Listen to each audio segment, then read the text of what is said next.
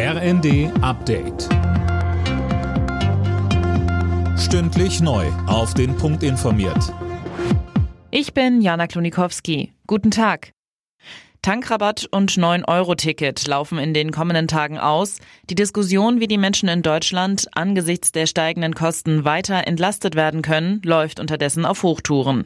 Im Raum stehen unter anderem Forderungen nach Unterstützung für kleinere und mittlere Einkommen. Nils Sonnenberg vom Kiel Institut für Weltwirtschaft.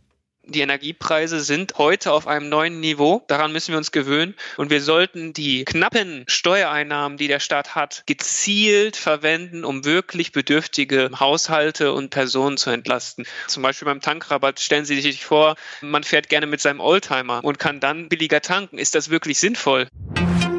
Die Deutsche Bahn ist in Sachen 9-Euro-Ticket unterdessen zufrieden. Jeder fünfte Nutzer hat die öffentlichen Verkehrsmittel neu für sich entdeckt, heißt es vom Konzern. Allein die Bahn hat demnach 26 Millionen 9-Euro-Tickets verkauft.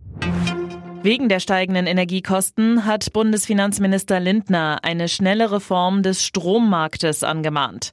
Die Bundesregierung muss sich mit größter Dringlichkeit den Strompreisen widmen, sagte er der Bild am Sonntag. Ansonsten werde die Inflation immer stärker durch die Stromkrise angetrieben. Nachdem südlich von Rotterdam ein LKW in ein Grillfest gerast ist, ist die Zahl der Todesopfer auf sechs gestiegen. Das hat die Polizei jetzt mitgeteilt. Sieben weitere Menschen wurden demnach verletzt.